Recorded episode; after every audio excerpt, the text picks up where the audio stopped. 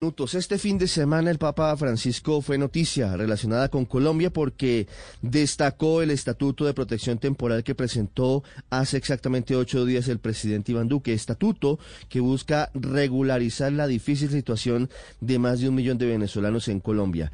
En un acto poco usual, luego del rezo del Ángelus, el sumo pontífice dijo que se suma a las voces de los obispos colombianos en el sentido de destacar las decisiones de las autoridades de nuestro país para favorecer la acogida, la protección y la integración de los migrantes venezolanos.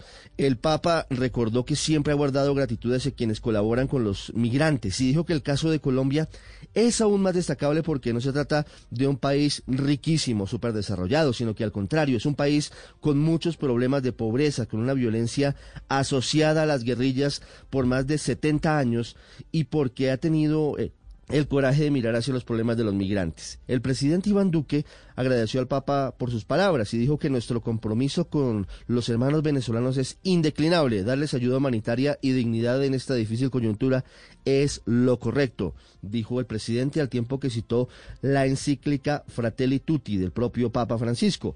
Mientras tanto, en los pasos fronterizos entre Colombia y Venezuela ha aumentado el cruce de venezolanos por las trochas y caminos irregulares.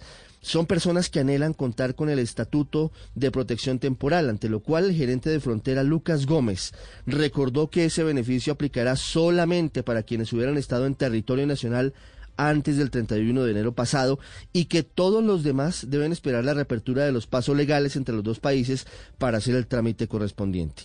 Aunque muchas voces critican al presidente Duque y a su gobierno por haber tomado esta decisión, la comunidad internacional la aplaude por lo que significa en un momento tan complicado, en la mitad de la pandemia y con una economía golpeada. Ahora lo que corresponde es que esos países pasen de las palabras a los hechos, con respaldo concreto a Colombia en atención a los venezolanos y sobre todo que los países vecinos adopten medidas similares, buscando apoyar a quienes lo perdieron todo por cuenta de la crisis causada por el régimen de Nicolás Maduro.